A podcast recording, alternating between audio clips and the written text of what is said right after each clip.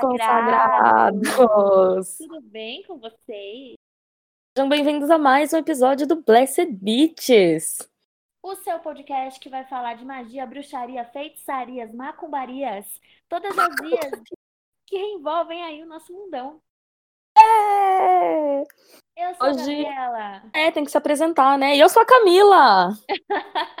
e hoje a gente vai falar de uma coisa que aquelas bem blogueira, vocês pediram muito, tá, menina? Porque quem me conhece sabe. Ah, kkk. Não, mas se vocês realmente pediram, toda vez que a gente colocava algum box de perguntas, fala dos deuses, fala das deusas, vamos fazer um projeto deuses e deusas. Então tá bom, vamos fazer um projeto deuses e deusas. Tanto que, na realidade, no nosso cronograma, o projeto Deusas era para começar lá para o segundo semestre desse ano, porque foi quando a gente tinha conseguido encaixar ele entre, enfim, todos os outros tópicos que a gente tem para falar. Eu já mencionei até aqui uma vez que a gente tem episódio para até ano que vem. Então foi Sim. quando a gente acabou encaixando esse projeto para daqui a um tempo. Que daí, enfim, vocês pediram e é um tema que a gente estava ansiosinha para falar e aí chegou então o primeiro episódio do Projeto Deusas. E quando a gente começou, a gente pensou em falar. A gente começou assim, ah, por onde que a gente fala? Quem que, é, por quem que a gente começa? Então, assim, vou dar um, uma contextualização para vocês sobre o Blessed Beach. Quase uhum. o Blessed Beaches foi chamado. Chama Tríplice. Porque tanto eu quanto a Camis, a gente, uma das coisas que a gente tem em comum, uma das, entre muitas coisas que a gente tem em comum, é que as duas têm uma fascinação muito grande pela moça Brígida, pela moça Brigitte, pela moça Brigitte. É, quando a gente começou o podcast, uma das coisas que a gente, que a gente fez a gente seguir, inclusive, foi que a gente começou a ver chama, fogueira, a gente começou a ver a, a, o próprio nome da Deus em tudo que era canto. Em lugar. Nossa, tipo, Brigitte começou a assim, as crianças começaram a chamar. Loja de roupa eu vi chamar Brit. Aí a gente falou, né? Acho que, acho que é um sinal. Se isso não for sinal, não tem mais nada no mundo. Assim. Aí a gente falou, beleza. Vamos começar então o projeto Deuses e Deuses. Blá blá blá. Divindades aí. Por onde que a gente começa? Aí, assim, com medo da gente tomar uma flechada no meio da bunda, uma flechada de fogo. Uma flechada flamejante ainda por cima, exatamente a gente falou assim, é melhor a gente começar pela bonita, porque se a gente não começar por ela, a gente vai tomar flechada de fogo no meio da bunda. Aqui, tecnicamente, é quase como se esse podcast fosse uma homenagem a ela. Pelo menos começou quase como. Daí, então, se vocês não entenderam ainda, o projeto Deuses começa com a deusa Brigitte. Eita! É, uhul! E é isso, vamos lá então. Quem que é essa doida? A Brigitte é uma das principais divindades do povo celta. Daí, as, as lendas mais antigas, né? As, quando a gente vai pesquisar sobre a deusa, a gente vê muitas coisas de ah, porque no dia de sua chegada eram dois sóis no horizonte. Uhum. O nosso sol e a deusa nascendo. Ela foi considerada a deusa tríplice desse povo, né? E aí a gente já chega na, na coisa da deusa tríplice. Então, até para pessoas que não são devotas, assim, que não são super religiosas e tal, o arquétipo dessa deusa, o arquétipo da Brigitte, ele é muito poderoso. Ele independe de religião, ele independe de devoção, de crença, de blá blá blá. É um arquétipo muito poderoso, é uma imagem, né? uma, uma um significado muito poderoso. E aí vale lembrar que, como eu falei, a Brixe é uma das principais divindades do povo celta, mas o povo celta, a gente já falou aqui, quando a gente falou do, da festinha do Lu, é, que celta, quando a gente fala celta, a gente não está falando de um povo único, de uma mesma etnia, a gente está falando de várias tribos, tribos, de várias tribos, de etnias diversas, e que tinham em comum, além do idioma, a religião. Tá? Vamos lembrar disso. O que, que muda quando a gente fala de Muda que a Briste era uma deusa celta da região ali da Irlanda. Então, essa mitologia aqui, essa deusa que a gente vai debater, a gente está falando do povo irlandês. E isso é importante porque, como a Camis vai falar um pouco, quando você entra na Irlanda, é Bridget para tudo que é canto. Isso ainda é importante para a Irlanda. mas a Camis vai chegar nisso. A gente tem que lembrar também, importante, antes da Camis contar a historinha, que é... Por que, que eu tô falando. Vamos lá, né? Por que, que eu tô falando Camis, Camis, Camis, Camis, Camis? A Camis, além de ser devota da deusa, ela fez uma viagem inteira para Irlanda, toda feliz e contente, foi no poço da mulher, levou o amigurumi dela. Então a Camis tem uma história de, de vivência mesmo com a, com a Brigitte, que embora eu seja uma grande admiradora, não é igual. Então, eu praticamente deixei o episódio para para Camis falar, porque eu acho que a, além da propriedade e saber de lendas não é o suficiente, ela tem uma vivência espiritual com essa deusa, que eu acho que é muito mais válido se ela contar pra gente do ponto de vista de uma pessoa que tem um relacionamento profundo com a deusa, que tem partes até da sua vida consagradas a deusa, a deusa dedicadas a essa deusa, do que eu simplesmente contar uma historinha para vocês que vocês acham pela internet. Não é nem esse o objetivo do podcast.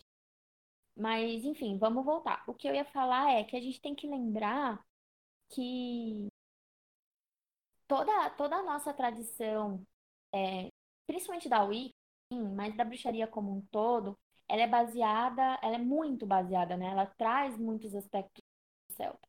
E a gente tem que lembrar que tudo isso era passado de maneira oral. Então, quando a gente vai em lugares diferentes, capta por, essa, por essas lendas, por esses cantos, por esses poemas, porque a gente sabe muito dos povos nórdicos por conta dos poemas, é, tem, às vezes tem alguma divergência. Tem umas coisas que não, que não batem muito se você vai de um poema com outro. Porque eram, eram, eram tradições orais. Eram povos que contavam para a filha, que contava para a filha, que ia contar para o neto. Então a gente tem uma coisa muito viva da oralidade, né? É, mas, ai, conta, porque eu ia falar tudo isso porque em alguns contos, né, ela vai aparecer como uma pessoa, uma deusa que tem multifaces. Em alguns outros, ela aparece como deusas diferentes, né? Como filhas do Dagda, que acabam tomando um único aspecto, porque as três se chamariam Brigitte, ou Brígida, ou Brigitte, ou Brigantia. Enfim, Pois bem, vários nomes aí. eu acho que assim, tanto o que a Gabi quis passar agora no começo e tanto o que eu vou falar agora, que é aí essa introdução desse episódio, é importante que vocês entendam a importância dessa deusa não só no tempo dela, ali bem antes do cristianismo chegar na Irlanda, mas a importância dela no geral. Uhum. Ela, a gente tem registros e tudo bem, a Bridget que a gente conhece hoje, a Bridget que a gente vai falar aqui, ela realmente é uma deusa irlandesa, mas a gente tem relatos de divindades com nomes parecidos, com aspectos parecidos, com até mitologias parecidas, realmente por todo o território celta. A gente tem Brig, a gente tem Brigantia na na Grã-Bretanha. A gente tem, sim, a gente tem um outro, um, uma outra mitologia muito parecida no país de Gales. A gente Sim. tem até é, os povos colonizados pelos franceses aqui do Caribe.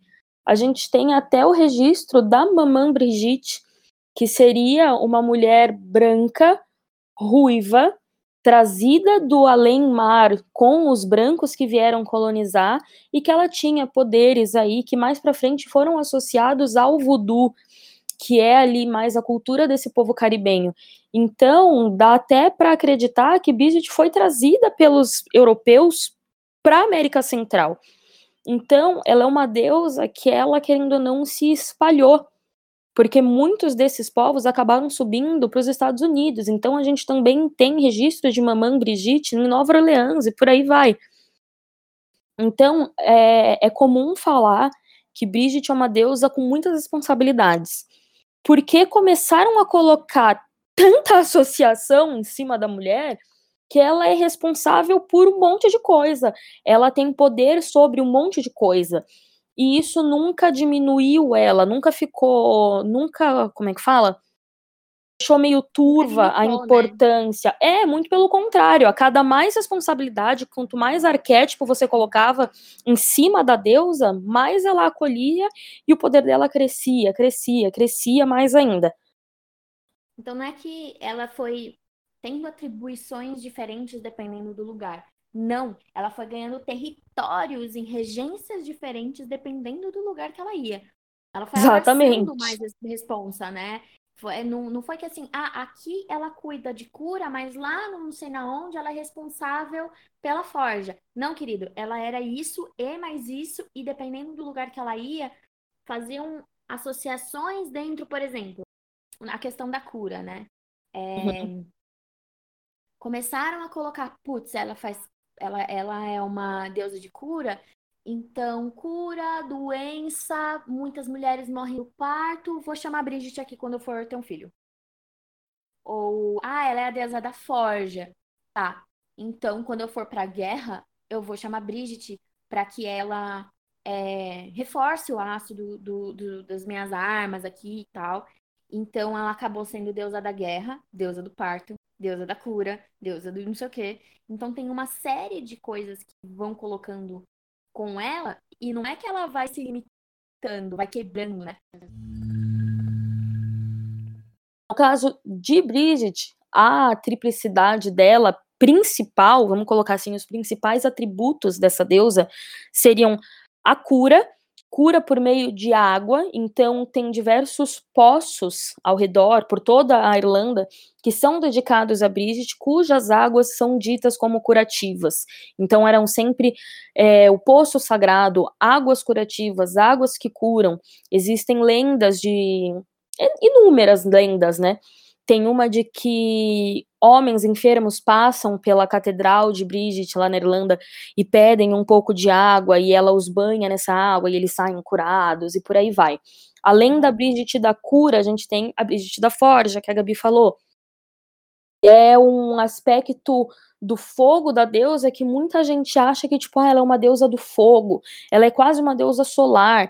E ainda que a gente tenha essa lenda do, ah, tem dois sóis no céu quando ela nasceu, ela ainda não é uma deusa solar, uma deusa do fogo descontrolado.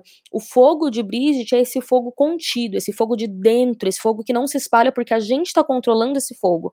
Esse fogo que ele é usado não para destruir, mas para fortalecer tanto que o símbolo principal do aspecto da forja da Bridget é uma bigorna, não é nem a chama por si só. A gente vê muitas representações da Bridget com a chama, mas muitos pagãos devotos da deusa atribuem a esse aspecto dela a bigorna.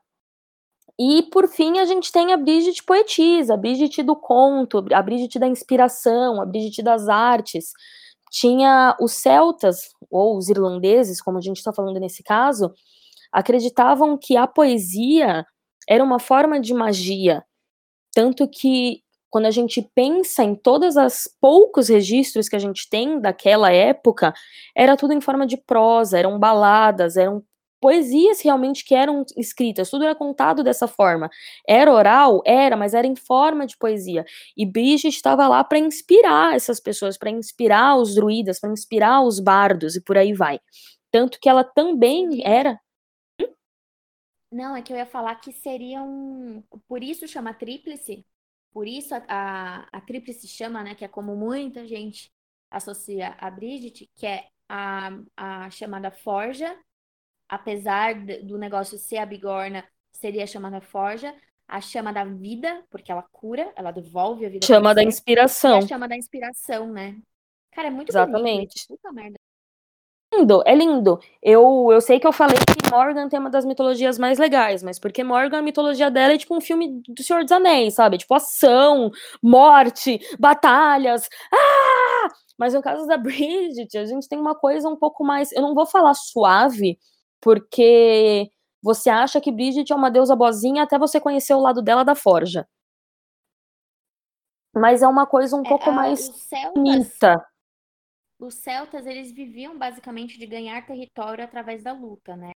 Então, é, era importante para eles a batalha.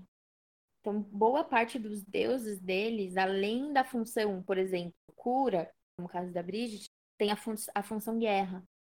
Então, a maioria deles tem, tem uma coisa voltada para a guerra também.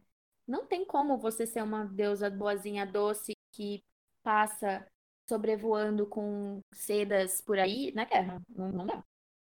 Mas a gente tem essa coisa que, assim, as riquezas da rainha, porque lá as regiões, os condados, cada um tinha o seu rei, né? Vamos colocar assim, para todo mundo entender, os feudos, ainda que não era uma época feudal, mas os territórios, cada um tinha o seu rei, cada um tinha a sua rainha. E as riquezas desses reis e dessas rainhas eram medidas em cabeça de gado. Tanto que várias batalhas começaram e terminaram e ficaram rolando aí por muito tempo, porque tal monarca queria aquele boi que se dizia que era tipo assim, o boi. Ele dava, ele ele engravidava as vacas tudo e dava vários bois super fortes também, e por aí vai. Tá. Aí, não sei se, se cabe agora, se você quer falar um pouco mais da história, mas eu ia falar da importância da triplicidade, porque a gente falou tanto de triplicidade, triplicidade, triplicidade, e daí que ela é tríplice, né? Foda-se, tá? Ela tem um monte de função, e daí? Um monte de gente tem. E sim, um monte de gente tem, esse é o ponto. Quando a gente vai em, em diversas culturas, em diversas religiões, em diversas maneiras diferentes de, de mostrar, de manifestar a espiritualidade mesmo, a gente tem a triplicidade. Por exemplo, eu sempre faço um paralelo com o cristianismo, porque eu acho que é o jeito mais fácil de entender. Porque mesmo que você não seja cristão, provavelmente seus pais são, sua avó é, alguém da família é. Então esse contato é, é infelizmente, ou felizmente, não sei, depende, diário. Mesmo quando a gente, inclusive, não é, a gente é criado sobre preceitos cristãos, né? E aí, eu acho que essa, essa é a parte mais difícil. Mas, enfim, vamos voltar. O Deus cristão é tríplice, né? Pai, Filho e Espírito Santo. Então, a ah, gente está falando, de, quando a gente fala de triplicidade, normalmente a gente está falando de começo, meio e fim. A gente está falando de um começo, meio e fim que sempre recomeça, que sempre volta.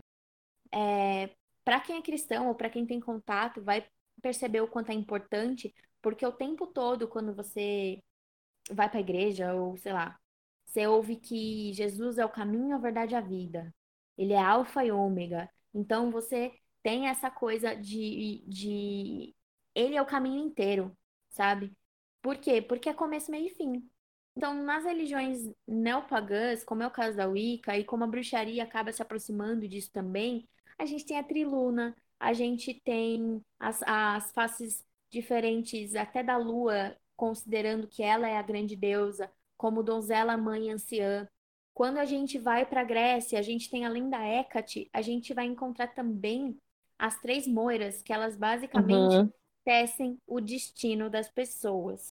Então, o número três, essa trindade, essa triplicidade, ela, a gente vai encontrar isso em diversas religiões, porque a gente está falando de ciclos como manhã, tarde e noite, por exemplo. Né? Exato. É um dia que se começa e que amanhã o dia vai ser outro e diferente. É diferente de quando a gente vai falar de fases, é, tipo, ai caramba, estações do ano, por exemplo, né? E já entra toda a simbologia do número 4.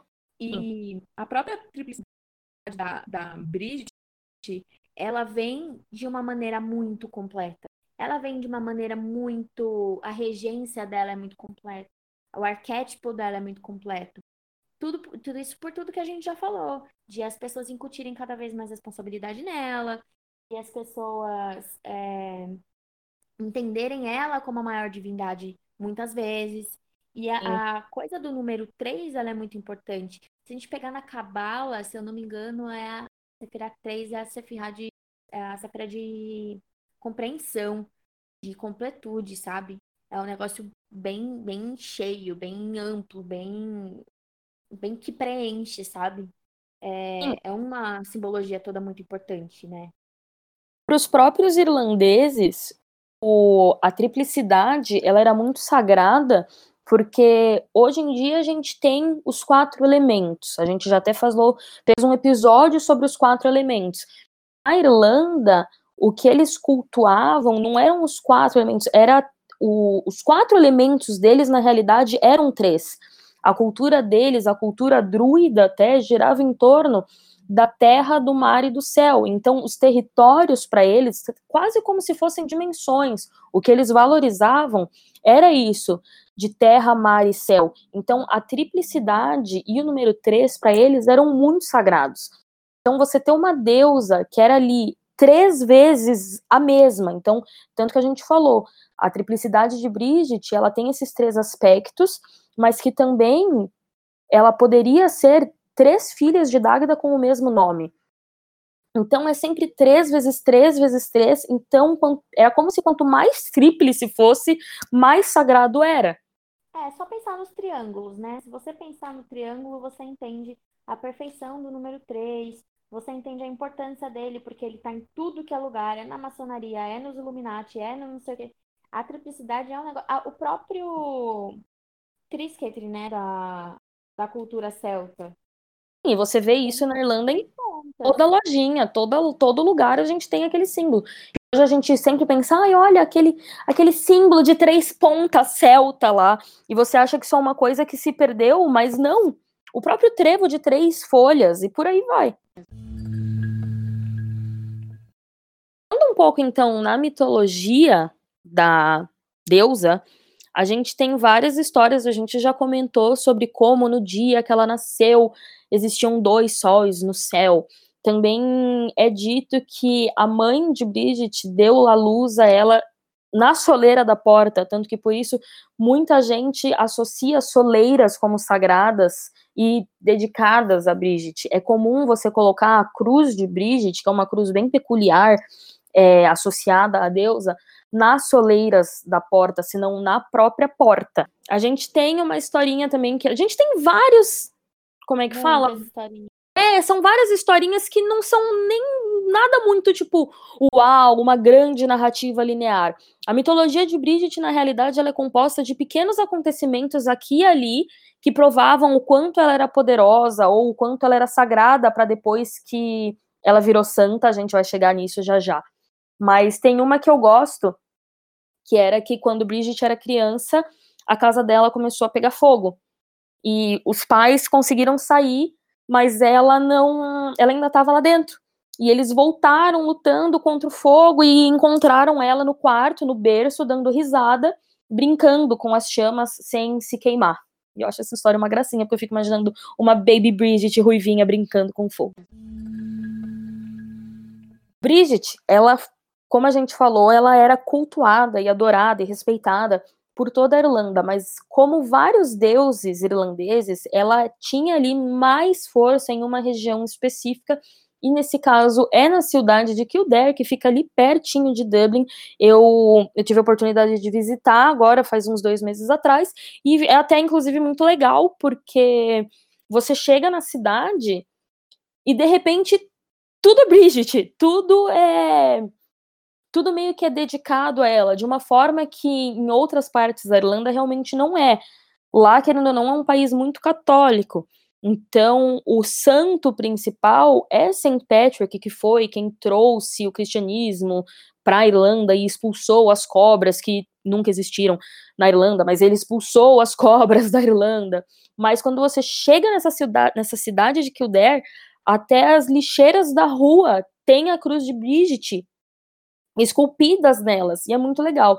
E nessa cidade é onde existia pré-cristianismo, Patrick expulsando os pagãos da Irlanda, é onde existia o templo principal de Bridget. O cristianismo chegou de vez na Irlanda. Os cristãos, eles tiveram aquela abordagem que eles já tiveram com várias outras coisas, mas que era a classe do se não pode derrotá-los, a eles, e vamos tornar a transição um pouco mais suave. Então, eles pegaram uma deusa que era amplamente cultuada, amplamente amada e amplamente respeitada, e santificaram ela, basicamente. De repente, ela nunca foi uma deusa.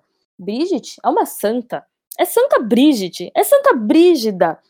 Bridget, segundo os cristãos, inclusive foi a parteira de Jesus Cristo. Ela estava lá de alguma forma e ajudou a Virgem Maria a trazer Jesus para o mundo. O que é muito louco, porque vai contra a Bíblia vai contra a fucking Bíblia. A Bíblia não tinha Bridget, não tinha ninguém. Não tinha ninguém ali, né? Maria parindo e sofrendo para parir. Era isso que tinha. É isso, mas Depois falaram que, que a... não, mas a Brigitte ajudou no parto, você não viu? Tava lá, gente. Como você não sabe? Tava, uh. tava nas entrelinhas. Se você olhar, colocar a Bíblia longe do seu rosto assim, você consegue ver a figura da Brigitte. Exatamente. Bem código da 20, assim, vocês só não vê quem não quer. Só não vê quem não quer. E aí o que. É sério, gente.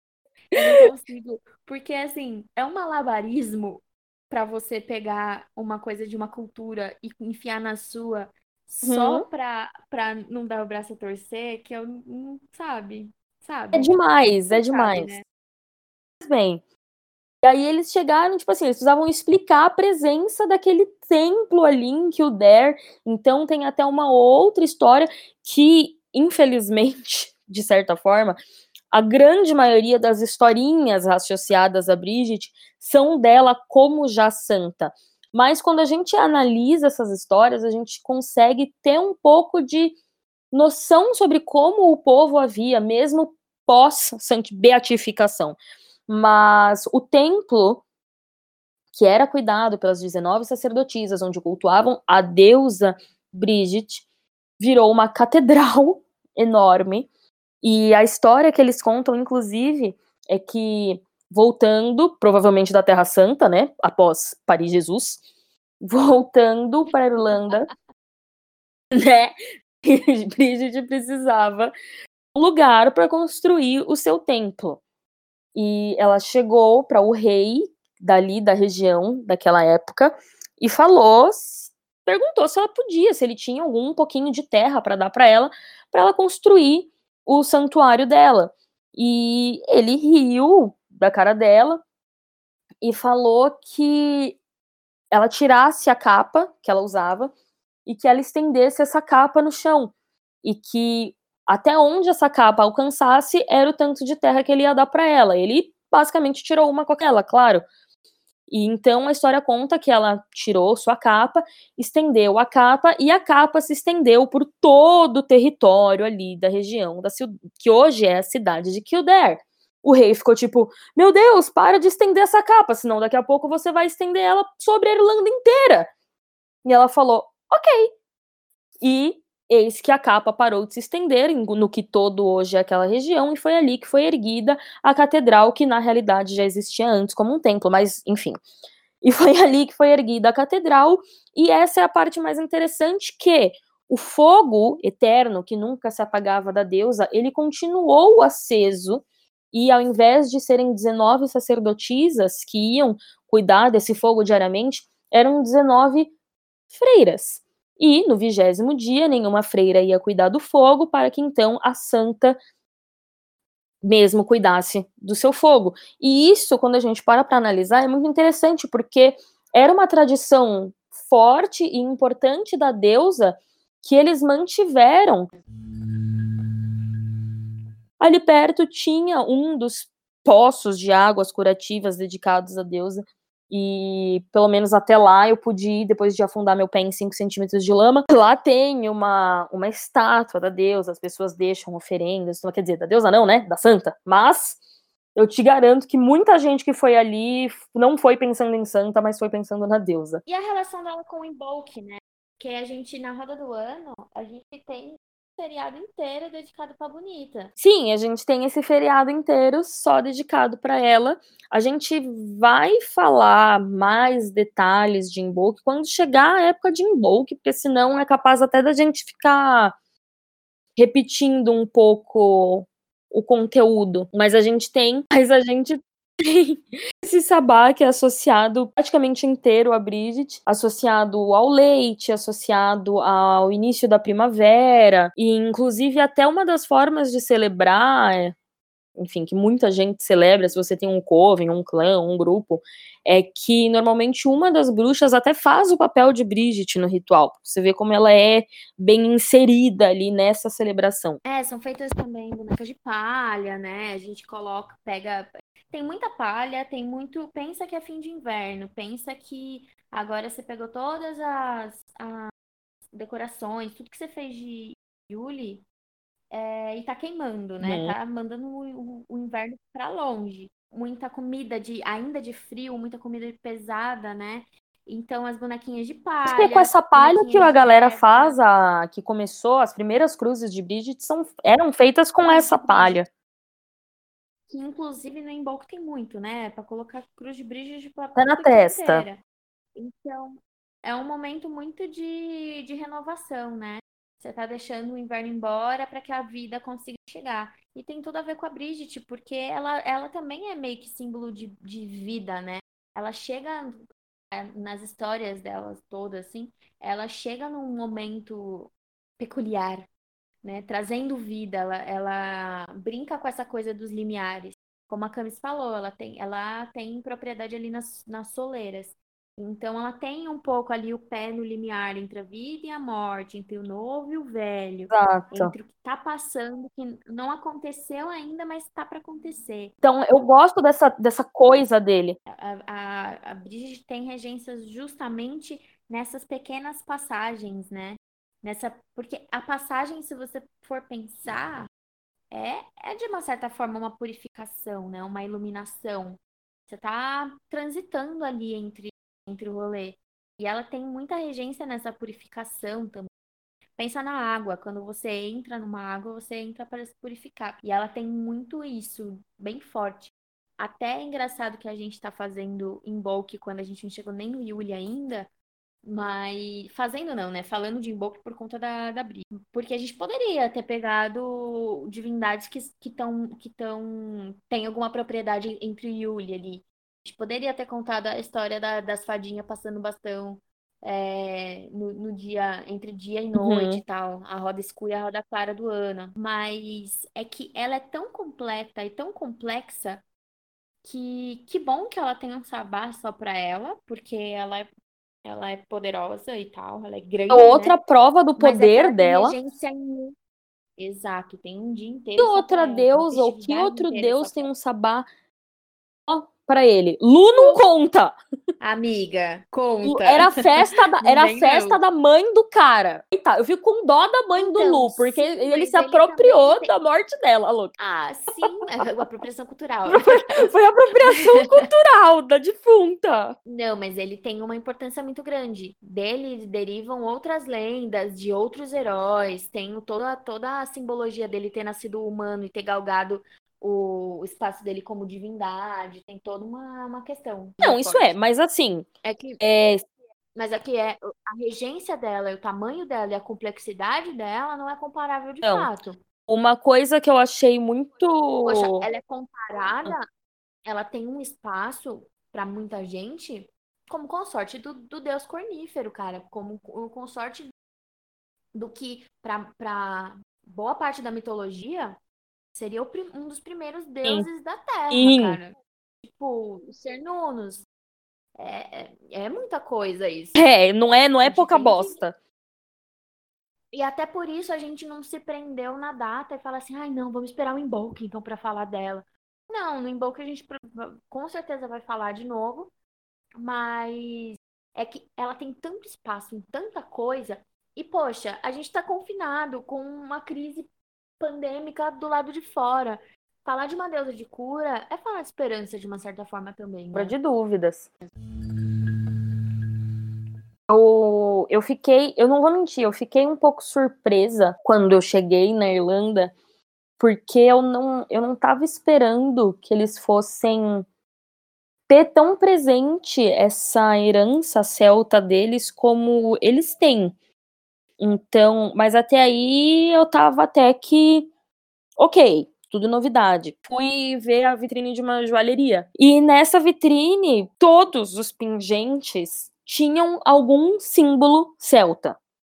Todos. E eram exorbitantes de caros. Então, realmente era uma joalheria, não era uma loja de bijuteria para turista, como, claro, eu fui. Mas é, a gente tinha ali em ouro, em prata, em diamantes, que seja, coisas que realmente que as pessoas se importam e dão valor, os símbolos todos celtas, inclusive um tingentinho maravilhoso que eu, enfim, nunca queria ter condição de comprar, mas ele era muito lindo, de cruz de Brigitte em ouro.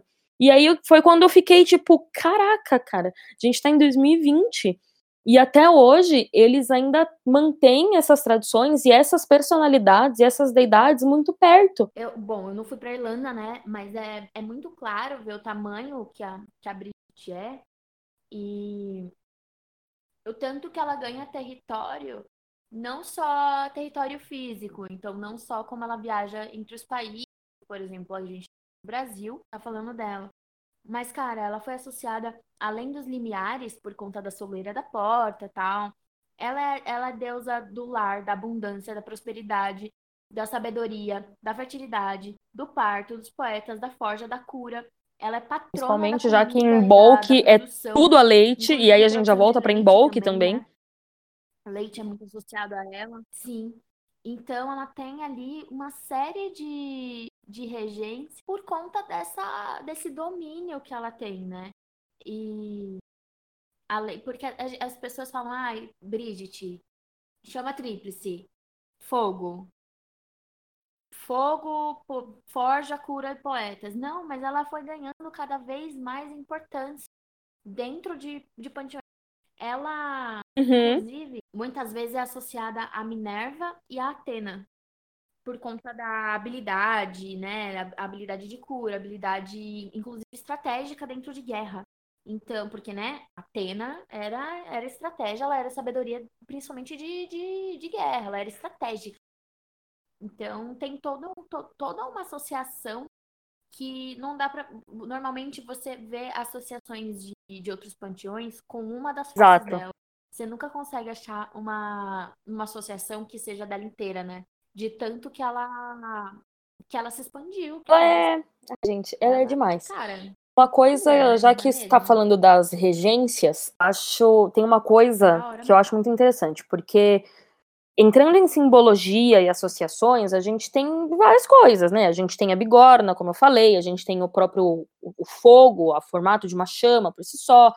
De animais, a gente tem o cisne, é, a gente tem a própria vaca. E aí a gente tem uma, um animal que é interessante, que é a Vaca. cobra. E aí você pensa, nossa, tá bom. Cobra?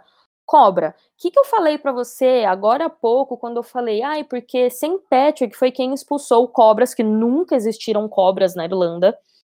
É, isso foi comprovado cientificamente. Que ele expulsou essas cobras da Irlanda. Na realidade, Uhum. cobras é tipo maçã da Bíblia. Na realidade, é uma, uma forma de dizer que ele expulsou o paganismo, sendo as cobras a associação aos pagãos, aos paganismo, como se a cobra representasse os deuses antigos. E quem que era a, a deidade mais culpada antes de St. Patrick ser o. Patrick, dono do maior feriado da Irlanda? Era a própria Bridget. é essa simbologia de, de começo, meio e fim, que volta na triplicidade que a gente já falou. Que fala de começo, meio e fim, que fala de novo ciclo. A cobra Sim. troca a pele pra ela e para para uma nova, uma nova jornada ali, né?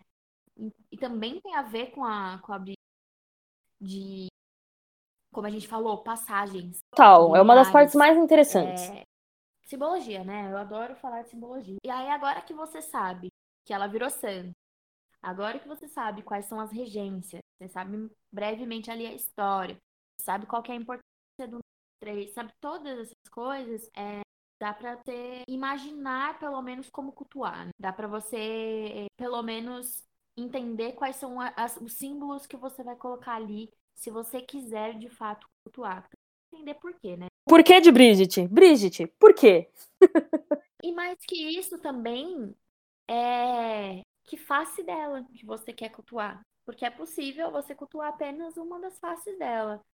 Ah, É possível você dedicar só uma parte do seu, do seu sacerdócio, só uma parte prática, para só uma face dela, assim como outros deuses que têm, que são multifacetados.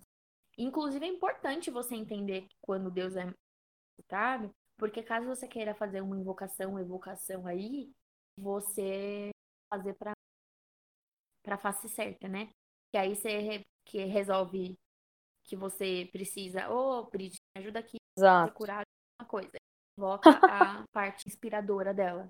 Você vai fazer muitos poemas e continuar doente. Mas é Então, assim, verdade. o porquê, entender como, entender quem ela é, porque se você não entender quem ela é, dificilmente você vai conseguir de, de fato cultuar, sabe? De fato, oferece uma vela. E outra, querendo ou não, tudo bem, a gente ainda tem Yuli chegando, mas Invoke tá aí. Agosto logo logo tá aí, gente. Então, às vezes, se você quiser esperar um pouquinho, que não, melhor hora para começar a se estabelecer uma relação com ela, de que não no próprio feriado dela. Uma coisa que eu gosto, deuses, tudo bem, eu, eu acredito que todo e qualquer deus vai aparecer de forma diferente para as outras pessoas, para pessoas diferentes. Uma forma que você vê Bridget na mesma forma que eu vejo, e por aí vai para qualquer outro deus. Até se fosse uma deusa que não é tão conhecida por ser multifacetada. Vamos colocar aí a boa e velha Afrodite, que todo episódio a gente usa ela de exemplo. Todo episódio a gente usa Afrodite de exemplo pra alguma coisa. Todo episódio, cara. Todo. E o pior é que ela, ela não é zoada. É uma deusa né? conhecida. Tipo, é, é porque ela é uma deusa muito fácil de trabalhar, assim ela é conhecida justamente por isso que ela é fácil de trabalhar, porque você conhece ela, você sabe. Assim, é, eu ainda acho que se você for de fato cultuar e fazer um trampo com ela, é melhor estudar um pouco mais do que o que você viu na, na oitava série, né? Mas, mas de maneira geral, ela, ela é conhecida e ela é fácil de trabalhar. É, voltando, porque senão a gente começa a discutir todo o panteão grego e eu consigo ficar horas, porque não tem algo, coisa mais interessante do que as picuinhas do panteão grego, gente. Nossa senhora! O, eu sei que aí já passa pra, pra mitologia romana, mas a história, o papel de Afrodite barra Vênus na história de, do Cupido, mano, é maravilhosa. Mas, anyway, e, e, o que eu tava falando antes da gente entrar nessa espiral de panteão grego era que, ok, cada deus aparece para uma pessoa de uma forma, mas o que eu acho legal nesses deuses multifacetados, nessas deusas que, por sua vez, têm mais faces mesmo, é que aí que ela aparece de forma diferente, até mesmo para você. E eu, como uma pessoa que basicamente só cultuo deusas tríplices, eu acho que Brigitte é é a qual a triplicidade é a mais separadinha.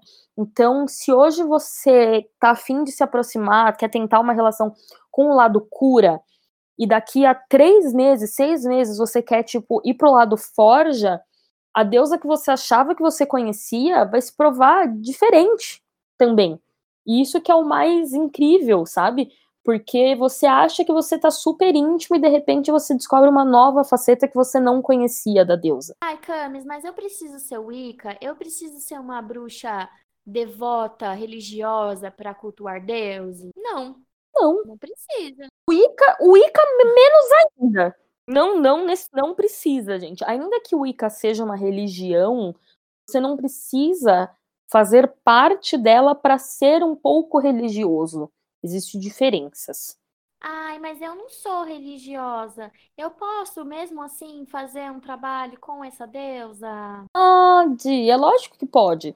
Só que a única coisa que as, eu sinto que às vezes as pessoas não entendem muito bem é que não adianta você querer ter ali uma relação super estreita, super próxima, de você receber várias mensagens da deidade e sonhos e enfim, né? Ter essa relação mais próxima, essa comunicação mais direta, se a única coisa que você está disposto a fazer é um feitiço aqui e ali, ou pedir que ela atue nessa situação, tipo, ah, estou com esse problema e uma deidade que ia ajudar seria Bridget. E a deidade mais indicada seria Bridget. Então eu vou trazer ela aqui para dentro do, do feitiço, do ritual, vou convidá-la a se manifestar e a me ajudar. Ok, pode dar certo, mas não adianta você esperar resultados de quem tem uma prática devota se você não está disposto a ter uma prática devota. Eu já falei aqui que a Camis é tem uma uma prática totalmente diferente da minha mesmo, assim. Justamente por conta da devoção, justamente por conta da parte religiosa, é, o, o jeito que enfim, tudo, tudo, porque vivências diferentes, Sim. porque o, a, o jeito que a gente iniciou e começa e, e pratica todos os dias na bruxaria são diferentes. E eles dois são válidos, sabe? E, e várias vezes eu falo, Camis, o que, que, que, você acha de tal coisa? Como que a gente pode lidar com tal coisa? O legal é justamente isso porque a gente consegue trocar muita coisa aqui, né? Várias vezes, ah, o que que você acha de- do símbolo tal? Como você enxerga o símbolo tal ou tal divindade? O que que você en- entende mais dessa, dessa parte? A gente troca bastante coisa. E para mim, as divindades funcionam como arquétipos mesmo, assim. Então, a minha parte devocional, ela é muito pequena. Ela é realmente muito pequena. Eu já falei 280 milhares de vezes para mim que para mim as egrégoras é um pouco menos devocional, um pouco mais racional, assim, até, de entender o arquétipo daquela, daquela divindade que, que eu tô querendo me conectar, de o que que eu, que- no que que ela pode me ajudar e como que eu consigo daquela maneira, se, se a- aquela, aquele aspecto que eu tô querendo ajuda, auxílio, seja o que for, é, eu vou conseguir despertar em mim ou eu vou pegar como uma, uma inspiração de algo maior. Por isso até que eu falo, e, e tudo é válido, tudo é válido.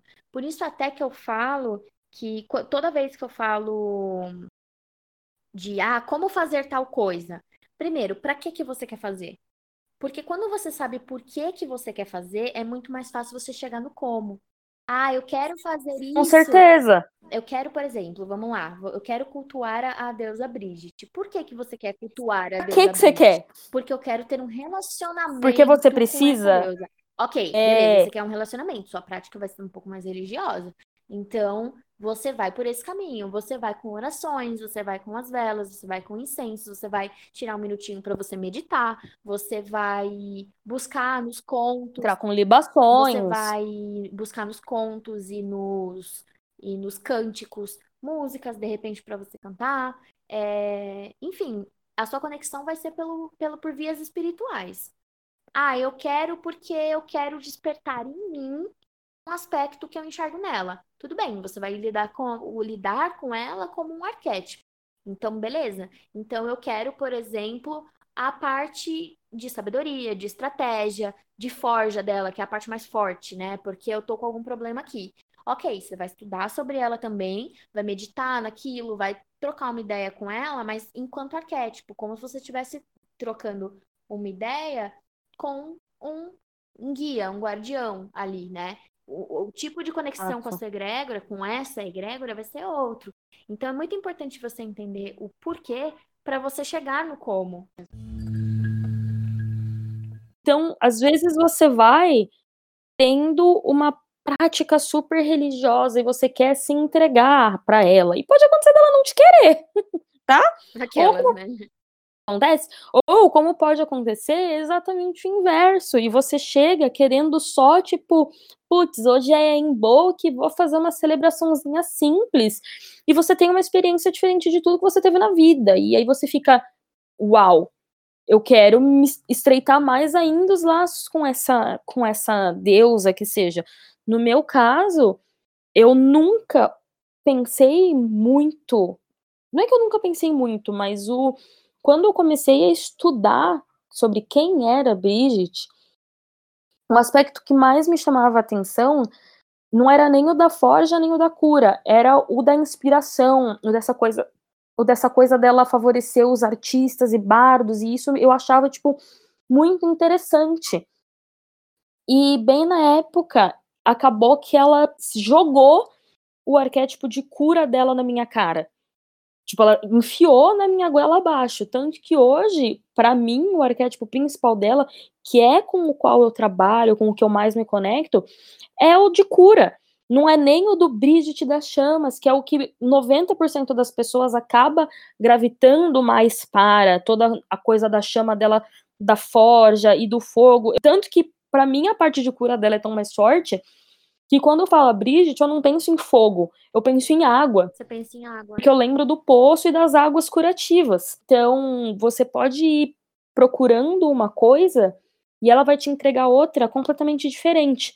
Eu conheço uma bruxa que ela já, enfim, já passou por um monte de, de deuses e deusas pela, pela vida dela.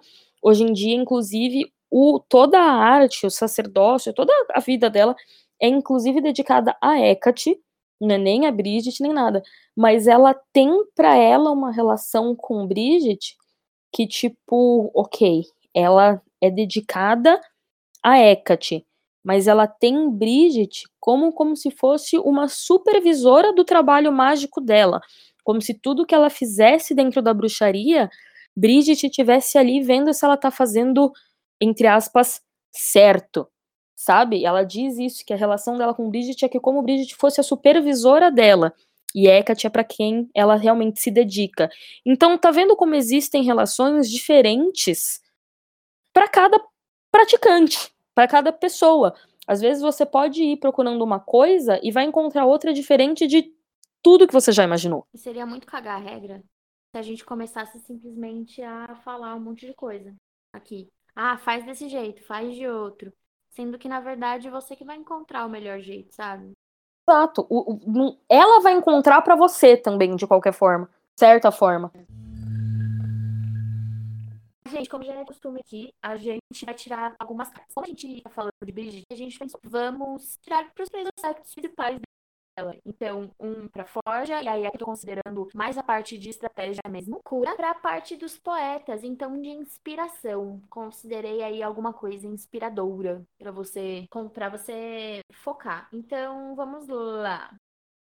A inspiração aqui saiu o Eremita, o que eu vou te dizer é que o caminho é seu. O caminho é, ele é interno, ele é introspectivo. O caminho para a sua inspiração, o jeito melhor para você se inspirar de repente, é acende uma velhinha aí, sozinho no seu quarto, no escurinho do cinema, e medita sobre isso, busca essa inspiração dentro de você, porque o, o, a resposta está dentro de você. Quando sai o eremita, a mensagem é sempre essa. A resposta está dentro de você. Pra mim, eu tirei uma carta focando no aspecto de cura, né? E eu tentei mentalizar porque cura é um, um termo muito amplo. Muita coisa precisa ser curada, mesmo. Mas eu tentei focar no, na parte mais literal de cura e focar em saúde mesmo. Pode ser mental, pode ser física, mas eu tentei pensar para ser um, o mais literal possível na parte de cura. Saiu o cinco de espadas, é uma carta, assim, é que é uma carta problemática, mas a gente precisa que se lide com os problemas. Então, falar o que que você precisa que se cure na sua vida, seja uma doença, seja o seu psicológico, seja o seu emocional, você precisa parar de procrastinar, parar de esperar que passe sozinho e ir atrás realmente descobrir o que está acontecendo e resolver, sabe? Levanta a bunda do sofá, da cama, seja lá onde for, e ataca o problema de frente. Aí, seja. Não, eu não vou falar seja você a cura, mas vai atrás da cura, não fique esperando a cura vir até você. O que eu posso te dizer é que saiu a torre, né? A torre é uma carta bem difícil, cara. A torre não é uma carta muito positiva que eu posso te dizer é que as coisas não vão sair conforme o teu esperado. Então, a tua sabedoria vai ter que ser em relação a isso. O que você vai fazer depois que a casa caiu, entendeu? A tua sabedoria vai ser em olhar para esses, esses escombros, né? Por assim dizer, eu tô falando de uma forma literal, pensando numa torre que caiu. Não tô falando que a tua vida vão ser escombros, calma lá. Mas olhar para essas coisas depois que, que a torre cair, depois que, a, que essa tempestade grande passar, olhar para tudo isso e ver se você se tem alguma coisa ali que vale a pena ser salva para ser reconstruída ou se você vai começar do zero, porque muitas vezes a resposta é começar do zero mesmo. Então a tua sabedoria vai ter que ser em construir. A torre fala muito de destruição, mas a gente está olhando aqui num aspecto positivo. Então a tua sabedoria vai ser construir algo novo. E é isso, gente. E é isso. Muito obrigada por virem até aqui. Um beijo. Até a